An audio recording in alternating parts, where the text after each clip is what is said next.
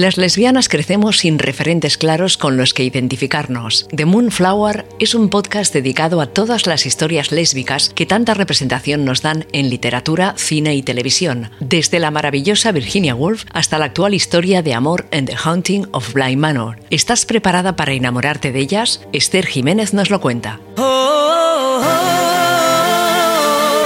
Buenos días, buenas tardes, buenas noches. ¿Qué tal estamos? Seguro que genial. Eh, hoy en este episodio va a ser un episodio totalmente diferente porque tenemos a una invitada. Eh, hola, Ale. ¿Qué tal? Hola mis amores, ¿qué tal? ¿Cómo estáis? bueno, eh, he decidido traer a Ale en este episodio porque, bueno, este es el mes del orgullo, aunque el mes del orgullo, el orgullo siempre tiene lugar todo el año, ¿eh? Pero me hacía ilusión traer a Ale y, quería hablar de ciertas cosas con Ale. Y bueno, es que Ale es una persona muy importante en mi vida, especialmente en mi, descubierto, en mi descubrimiento como lesbiana.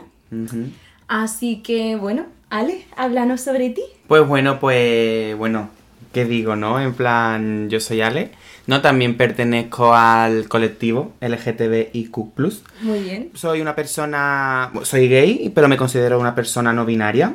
No, yo veo ya que hace falta un poco de romper los roles ¿no? de género, ¿no? A mí me encanta. Entonces, pues bueno, pues aquí súper encantado de que me dijeron de... Yo siempre te escuchaba el podcast.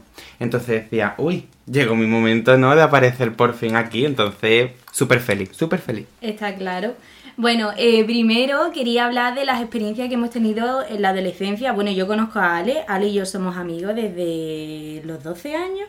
Tú 12 y yo 13. Nunca empezamos bien. No. Nunca empezamos bien, pero bueno, no vamos a hablar de eso. no.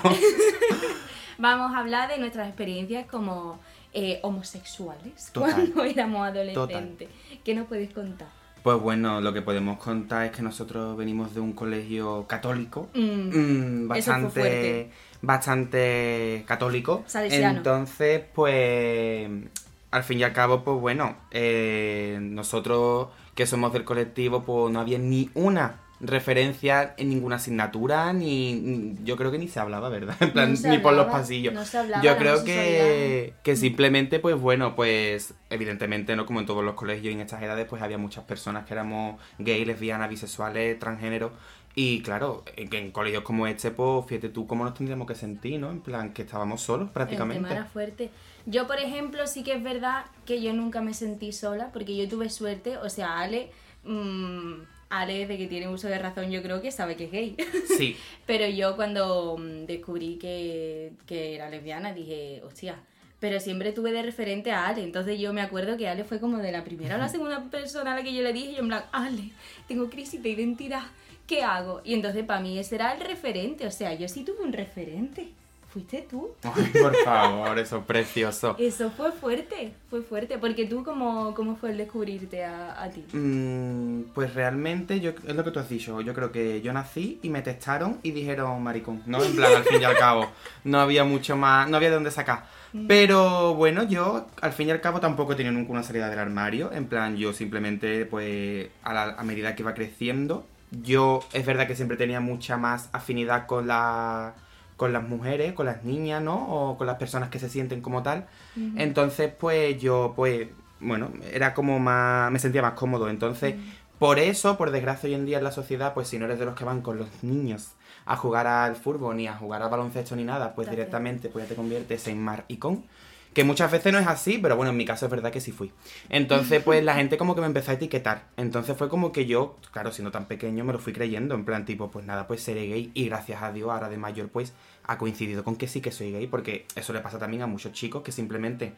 Pues, no cumplen con lo... No cumplen con el estereotipo que está marcado por la sociedad, entonces pues nos marcan con una cosa desde chico y después de mayor es como, oye, que es que yo no soy esto, es que soy así, porque ustedes me habéis llamado así y soy unos cerros de mente, pero, ¿sabes? Entonces yo, gracias a Dios, Mm, no sé si es que yo descubrí que fuese gay o es que la gente me ayudó a descubrirlo o me obligó a descubrirlo. o te hizo. No, claro. no, te hizo. Y encima, claro, en el colegio, pues fíjate tú, ¿no? En plan, tampoco tenía yo con quién hablarlo, con ningún profesor, ni tampoco nadie te ayudaba, ni te defendía, en plan... Fuerte. Siendo tan chico, ¿sabes? Ningún profesor, entonces, y bueno, y mis experiencias, que bueno, catastróficas. Lo que sí que bueno que nosotras, bueno, nosotras nos conocimos en Salesiano y desde pequeña tenemos un grupo de amigas, nueve amigas que somos, claro, nueve amigas heterosexuales. Nueve pencas, sí son. que ahora somos más, ¿eh? Ahora yo creo que somos Sí, mayoría. juntas somos más, estamos creando... Somos más. Ahí Sí. está tú, yo, eh, otra chica y otra chica, cuatro de nueve, ¿eh?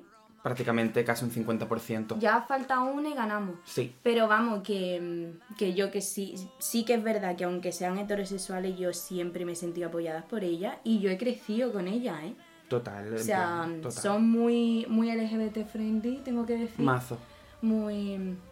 Sí, la verdad que... Es verdad que, mm, hablando en plan, ¿no? Destacando a nuestras queridísimas amigas, ¿no? Que, bueno, prácticamente son hermanas. Mm. No es una cosa que siempre decimos. Es verdad que es eso, que mm, eh, el estar eh, con ellas, pues al fin y al cabo nosotros hemos crecido en un ambiente muy heteronormativo. Sí. Y entonces es verdad que, y ellas siempre nos han apoyado y siempre han dado Y todo han por crecido, nosotras. ¿eh? Y han Se han crecido. ellas, total, ellas han aprendido mucho de nosotras. Entonces, mm, al fin y al cabo, bueno, em- han intentado ayudarnos, lo han conseguido, pero es verdad que muchas veces tampoco existe esa complicidad Hombre, ni claro. esa cosa de te voy a llegar a entender al 100%. Está claro, pero eso ¿sabes? es como con el racismo. Yo Total. no voy a entender a una persona que sufre Total, de racismo si no total, estoy ahí. total. Entonces, pues bueno, entonces, claro, y están aprendiendo, lo están haciendo genial y nosotras, Son bueno, muy bebés, la verdad que no nos las merecemos. no, la verdad que no. Bueno, sí, en verdad sí las merecemos. Pero bueno, eh, lo siguiente que yo quería hablar era de los referentes que nos han ayudado desde el primer momento, desde que éramos chicas. Eh, para mí fue Lady Gaga, aunque yo descubrí a Lady Gaga gracias a Ale. Total, yo le enseñé, yo siempre he sido también fan de Lady Gaga desde muy chico. Esa señora ¿no? es una reina. Y más cuando, claro, yo eh, escuché con 12 años, con 11, que ella sacó una canción que se llama Alejandro, yo me llamo Alejandro, y fue como, Dios mío, la ha escrito para mí.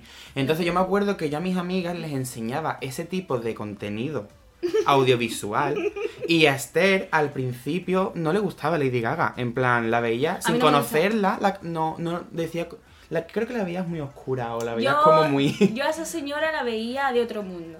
Claro, lo que yo no sabía es que yo pertenecía a ese mundo.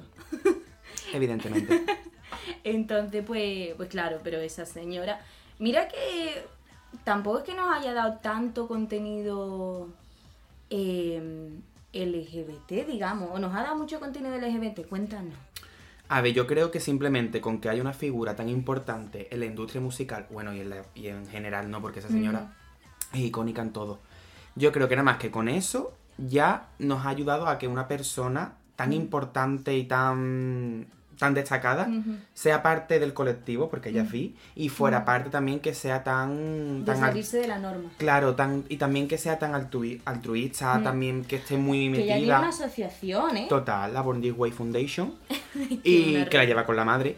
Entonces, pues es genial, o sea, eh, ella, no sé, es que es una persona tan rompedora, tan de vas- voy a hacer lo que me salga del coño y lo demás es que me Pues da sí, igual, pues sí. que realmente es lo que, no, como no, como no, es lo, a lo que no estamos acostumbrados, porque esta sociedad es sota, caballo y rey, pues Mm. llega esa señora y nosotros los maricones, las bolleras, los tal, estamos todos tan mm, aburridos de la normalidad, porque es que lo normal es aburrido, entonces pues dijimos, uh, para mí. Reina, Mi reina, referente. reina. Sí, y sí. además, gracias a Lady Gaga, luego vamos a hablar de la veneno, ¿eh? a mí no se me olvida. Ajá. Pero gracias a Lady Gaga, Alejandro y yo tuvimos una gran oportunidad de ir a Barcelona a ver un concierto de Lady Gaga. Maravilloso. Eso fue el comienzo de una exploración muy grande. Eh, ¿Qué año fue? 2017. 17, yo estaba en primero de carrera, Claro. chaval. Eh, fue nuestra, nuestro primer viaje, Mm. Ale y yo, yendo a Barcelona, eh, dos criaturas muy pequeñas. Yo 19 y tú 18. Te quiero Vamos, decir, fatal, o sea, fatal. esas El dolor dos de pecho señoras. que yo tenía con 18 años. Madre del Señor. Eh, ese concierto fue revelador, revelador. O sea, mi prima nos acogió ahí en Barcelona, muchas gracias a mi prima. Y mm, que por cierto, me voy a vivir a Barcelona el año que viene, poco se habla. Pero bueno, que el tema es que después del concierto fuimos a un, a un antro, digamos, que se llama El Cangrejo. Gran lugar, gran lugar. ¿Cómo te sentiste en El Cangrejo? Pues yo me sentía como una margarita floreciendo. Porque claro, tú ponte, ¿no? 2017, dieci- yo con 19, tú con 18, éramos dos niñas en plan que es que no nos, no- yo creo que no nos secuestraron porque Dios no quiso. Pero al fin y al cabo mm, fue nuestra primera, aparte de la primera vez que nosotros salíamos de nuestra zona de confort, por lo menos yo, Mm.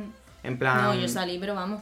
Sí, estaba más metida en el armario que... Total, y encima eh, fue la primera vez que salimos, fue encima la experiencia de Lady Gaga y fuera parte la experiencia de nuestro primer eh, contacto directísimo que nunca habíamos tenido con el colectivo. O sea, Sí, ese, sí, sí. ese eh, es que era un antro, un tuburio, era algo horripilante, pero a la vez era maravilloso. La gente era libre. Es que yo entraba y La decía, Dios, libre". la gente es libre, la gente le da igual lo que esté haciendo el de al lado. Nada más que quieren bailar, disfrutar, cantando con ABBA, con Cher, con Madonna. Es que era todo el mundo.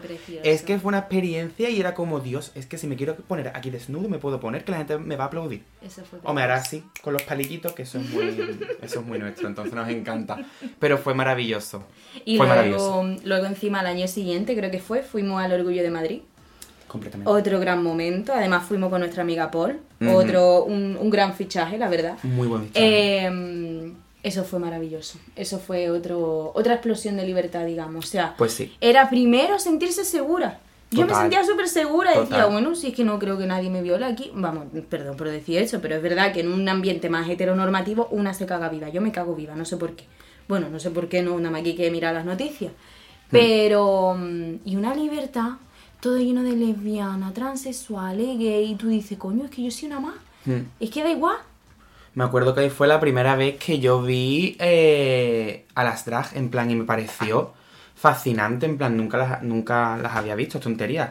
Y porque en Barcelona, en verdad, fue nada más que una noche la que Mm. estuvimos en ese sitio y en verdad, bueno, era un sitio más bien de tranquileo, por así decirlo. era más chill. Entonces, claro, cuando nosotros fuimos a Madrid, que nos fuimos por las noches a una plazoleta, que allí loco. estuvimos, en plan, y todo el mundo, en plan, en una, ya era como más grande, más colosal la gente, Mm. es que de verdad, es que lo recuerdo contacto. con, bueno, y tú y tuviste una experiencia preciosa. Hubo, pasaron cosas. Pasaron ¿no? cositas, pero todavía estaba fuera del armario, ¿verdad? Yo ahí estaba mitad y mitad. Yo no me saqué del armario hasta que no me fui a Irlanda. Vale. Yo me fui de Erasmus y yo ya dije, pues yo quiero ser la versión que yo siempre he sido. O sea, que yo siempre he querido ser, perdón. Y voy a serla ahora. No Total. me pregunte. Y mira que Irlanda tampoco es que sea el país más abierto del mundo para ser gay. No, pero cada uno España. necesita su, su clic para, para Sí, dar el sí, paso. sí, sí. Nada, que yo ahí estaba mitad y mitad. Muy O sea, había gente que lo sabía y gente que no. Ahora mismo me la suda. Total. Pero vamos, bueno, me da igual. Eh, el tema ahí. La veneno, ¿qué ha sido la veneno para ti? Ay, la veneno, para mí la veneno lo ha sido todo. En plan, evidentemente la veneno, ¿no? Cristina Ortiz como referente también en el territorio español es icónica. Es verdad que mm, también yo siempre lo digo, yo lo que destaco mucho de ella no era su forma de vida en el sentido porque ella tenía una vida muy drogodependiente, Ella no el alcohol. Ella tuvo ¿no? una vida bastante complicada, pero sí yo realzo mucho de ella lo que transmitió como icono y que, como decía ella, o sea, como se dijo en la serie, eh, eh, ella eh, andó para que las demás pudiéramos correr. O sea, yo, porque esa serie salió en la cuarentena, también el COVID, ese confinamiento mundial hizo muchísimo. Entonces yo me acuerdo, yo en mi casa, que yo nada más que decía ver la veneno porque la echaban y yo, madre mía, como esta serie y tal. Y mm, a mí fue a partir de ahí cuando yo pasé a, a ya considerarme persona no binaria, en plan, porque realmente ya me di cuenta de quién era yo realmente. Y también me dio la energía y me dio la, la, la fuerza para, para romper ya con los roles de género que yo tenía tan inculcados en mi cabeza. O sea, yo prácticamente yo salí ya de mi casa con cosas que socialmente están establecidas para mujeres, pero yo ya me ponía mis tacones, mis uñas a los Rosalía, me maquillaba, yo ya decía, Dios mío, ¿por una qué? reina. Yo decía, ¿por qué está tanto tiempo perdiendo el tiempo? Pero realmente no es perder el tiempo, es simplemente que yo necesitaba mi proceso y mi momento. Y fue ahí cuando yo dije, hasta aquí. Aquí me planto y aquí empieza mi nuevo yo. Ahí- Y ahí fue cuando empezó el otro Ale. Como un ave fénix, como un Pokémon también. En plan evolucionando. Charmander. Sí, sí soy. Es que es fuerte, ¿no? Como una persona, como un referente, lo que hace un referente. Es que yo por eso, de Muy verdad, me parece que la representación es súper importante. Sí. Y, ¿qué te iba a decir yo? Te iba a decir yo algo. Ah, Ryan Murphy. Poco se habla de ese También, señor, de las también. maravillas que ha creado. American Horror Story, que lo vimos Muy porque, buena. porque como sabíamos que iba, a, que iba a salir Lady Gaga en la temporada 5 Sí, era, la cinco. dijimos, bueno, pues nos tragamos las de antes. Me daba miedo, ¿eh? Y Me daba miedo. Lo vimos en. Bueno, no vamos a decir eso mejor. Eh, eh, la cosa es que no sabíamos que había tanto contenido LGBTI en, en la serie. Nosotros cuando estábamos viendo eso, Lana Banana. Lana. Para mí. Sarah Paulson es otro referente que yo digo, Sara, de verdad, esa señora es una diosa. Es que no es una reina, es una diosa. Y mm, ¿qué más tiene Ryan Murphy? Que tiene. Eh, The Prom, con Meryl Streep. Poco se habla. A ver, que tampoco I'm es a la mejor celebrity. película. I am a celebrity. Que tampoco es la mejor película de la vida, pero joder. No, para nada, pero tiene representación LGTB, que es lo que queremos.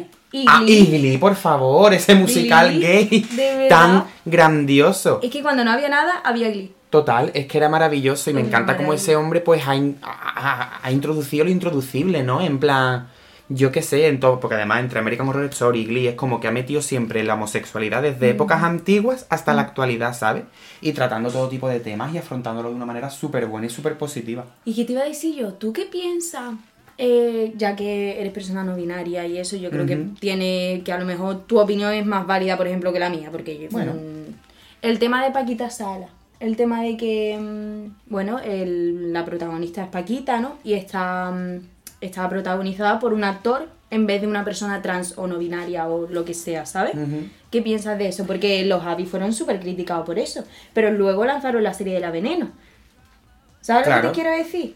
O sea, eh, bueno, la serie de la veneno me parece fascinante que todo el elenco sea trans porque representan a personas trans. Es decir, si la historia va contada por mujeres que son transexuales, pues evidentemente han contado con personas transexuales.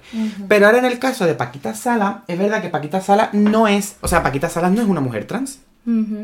O sea que entonces Es una mujer. es una mujer. Entonces yo creo que los lo que intentaron fue encontrar una persona, eh, no sé, en plan, yo no, la, yo no les criticaría por la parte trans porque Paquita Sara no es trans. En todo caso, por la parte de, oye, porque si es una mujer, ¿por qué no habéis metido una mujer? Que yo eso lo puedo llegar a entender, pero es verdad que, no sé, yo creo que simplemente quisieron buscar a una mujer grotesca y una mujer muy ruda.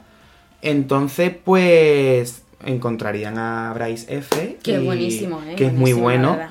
Y, y pues no sé, la verdad, no... Yo es que no sé qué pensar del tema, por eso te he preguntado. No sé, es como que... No sé. Fair enough. Eh, y otra cosa, eh, bueno, estábamos hablando del orgullo que lo hemos vivido en Madrid, pero Ujú. ¿cómo vivimos nosotras el orgullo en Cádiz? Es que no hemos vivido un orgullo en Cádiz realmente. No, la verdad que no, y eso es bastante triste. A ver, es verdad que Y durante cuando... todo el año, ¿eh? Sí, sí. O sea, realmente, Cádiz, Cádiz, que es de donde somos nosotros, Cádiz capital, eh, que tendrá 7 kilómetros cuadrados a lo mejor. Pero una A cosa lo te largo. digo, yo creo que Cádiz es muy LGBTI, ¿eh? Yo creo que hay muchos maricones, muchas bolleras. Lo hay por debajo de las piedras, en plan, tú, a- tú vas a la playa, vas a la caleta y abres una piedra y ahí te encuentras unos maricones, unas bolleras, hay de todo, en plan, es, es- es maravilloso. Es verdad que mm, el problema que tiene Cádiz es que, literal, creo que lugares de ambiente Hay dos. Queen. No, y el Levante no es uno. Mm, Es que no sé si me lo estoy inventando. Igual sí. Igual sí. Pero Bueno, ese es el Levante es como alternativo, ¿no? Entonces como que a lo mejor la gente LGBT Claro. se siente más cómoda Más cómodo allí, vale. Pero, Pero, mm, Jerez, por ejemplo, me parece que es mucho más LGBTI que Cádiz. ¿Cómo se llamaba la, la discoteca esa de Jerez? ¿Pandora? Pandora. Yo creo que Jerez es mucho más LGBTI. Además, de hecho, estaba haciendo investigaciones sobre asociaciones en Cádiz, sobre programas que hayan hecho para el mes del orgullo, y he encontrado uno en Jerez, una asociación que se llama Jerez Gay, y otra en Puerto Real que se llama Amare, también en Puerto Real. Es muy LGBTI. Y en Cádiz, como que he encontrado una asociación así pequeña, pero no, no se les ve como activos en Instagram o lo que sea. Y esta gente tienen su programación, tienen su. Su manifestación, que por cierto tenemos que ir, yo te voy a obligar a que vayamos. Total, total. Bueno, yo no obligo, pero vamos. No, no. Que yo mm, ¿no te parece fuerte que esté en Jerez y en Puerto Real y no esté en Cádiz, Cádiz? Yo creo que en Cádiz tiene que haber algún sitio, que en Cádiz tiene que haber... Lo que pasa es que lo mismo no se hace, no se hace mucho eco sobre tal. Es verdad que mm, cuando, teniendo en cuenta que desde 2020 hubo una pandemia y que desde antes de 2020 nosotros dos tampoco es que tuviésemos una... Eso es verdad. No que estuviésemos muy aferrados porque al fin y al cabo eh, se, se pertenece o no se pertenece, pero es verdad que no hemos sido mejor tan activistas.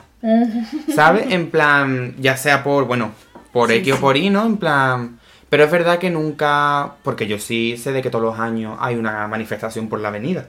¿Sí? Todo el Pues yo nunca la he visto la manifestación. Yo sí la he visto, bueno, he visto vídeos en Instagram y tal, pero yo sí lo he visto, entonces yo sé que hay cosas que se harán. Pero es verdad que tampoco nosotros eh, hemos tenido anteriormente un, un conocimiento. Sí, un ni- seguimiento, Un seguimiento. Es que ahora es cuando estamos como evolucionados, no es como Eso cuando ahora sí estamos ya como en esa onda. Antes como que estábamos un poco más como buscándonos. Sí, la verdad es que sí. Entonces bastante tenemos con buscarnos a nosotras como para encima buscar a más gente. Hombre, pero es verdad que, tío, buscando asociaciones te buscas a ti también. ¿sabes? Totalmente, te ayuda muchísimo. Pero te ayuda no sé. muchísimo, pero no sé. Nunca nos ha dado. No. Pero bueno, eh, también quería que comentásemos el tema de las apropiaciones, ¿no? Porque llega Bueno. el mes del orgullo y ciertas marcas se apropian la bandera LGBTI y se la ponen para ganar más dinerito. Total, Y, y bueno, y también habla de, de ciertas bromas que podemos hacer la gente del colectivo. Y bueno, tú cuéntame, cuéntame. Pues mira, a mí sobre todo lo que más gracia me hace es los partidos políticos. En plan, yo he llegado a ver en Twitter al PP con una bandera del orgullo gay y es como... Pero si en el resto, en los otros 11 meses habéis pasado de nosotros. En plan, si es que no nos apoyáis realmente, en plan... Además, es ¿qué verdad, pasa? ¿eh? que es que me he puesto, hoy me he puesto yo a mirar cada programa, de, porque hay elección aquí el día 19, creo. Sí, en Andalucía. Me he puesto, hoy me ha dado por mirarme el programa del PP y de Vox, a ver si decían algo del colectivo LGBT. Que nos van a matar seguramente. Tío, es que no dicen, Ciudadanos sí lo dice, fíjate tú. Sí. Ciudadano tiene un apartado en su programa para el colectivo. Fíjate tú lo que es la vida. PP, que va a tener. Y Vox tampoco. Hombre, Vox. Hombre, que evidentemente Vox no te quiero decir. Pero tío, en plan. Y No luego sé. se atribuye la bandera. Como Sí, tío, sí, si sí. ni te has parado a ponerlo en el programa o a. Completo. bueno, ¿qué van a pensar en el programa? Completamente, pero esto es como también todas las marcas, en plan, esto es como a lo mejor cuando el Primar o cuando también Inditex, en plan, llega el El orgullo y te sacan un merchandising. Tú te volviste loca en Madrid, ¿eh? Sí, yo la verdad que yo me fui, es que tengo un problema, pero tampoco hemos venido a hablar de mi problema del consumo. Pero es verdad que, mm, Es fuerte, fuerte. que las marcas cogen, llegan el mes del orgullo y dicen que sí, pues vamos a teneros contentos, nosotros apoyamos mazo, pero al fin y al cabo vendiendo algo que el dinero es para ellos, que tú me dices, el dinero por lo menos va para las asociaciones. Total. Pues por lo menos te lo compro, en plan, bueno, mira, Total. por lo menos tenéis una buena acción un mes, pero es que, es que todo me parece todo una estafa. Hombre, que sí que tiene que haber marca que igual. Qué pues, raro, yo qué es que real. no las conozco, ¿eh? Sí, sí, en plan, alguna habrá. Yo tampoco, que tampoco estoy muy metido yo en marcas que estén a- en pro del colectivo, pero Mm. alguna habrá, pero hay otras tienen muy poca vergüenza y se les nota mucho. Pues que no somos un, un anuncio de Aitana, te quiero decir, que nosotros somos personas Somos una real. hamburguesa. Claro, es que no podemos, no podemos. Que bueno, y el tema de, de ciertas palabras como Oh. maricón, bollera. ¿Tú qué piensas de eso? En plan, porque, por ejemplo, yo, mm, a mí me gusta más llamarme bollera que lesbiana y yo no sé por qué. Yo no sé si esto es algo malo, pero a mí me gusta identificarme como bollera. Y, mm, y, por ejemplo, a mí la palabra maricón me gusta. O sea, yo me acuerdo cuando le pregunté a Ale, le dije, Ale, ¿tú a mí me da permiso para que yo use la palabra maricón? Y él a mí me dejó.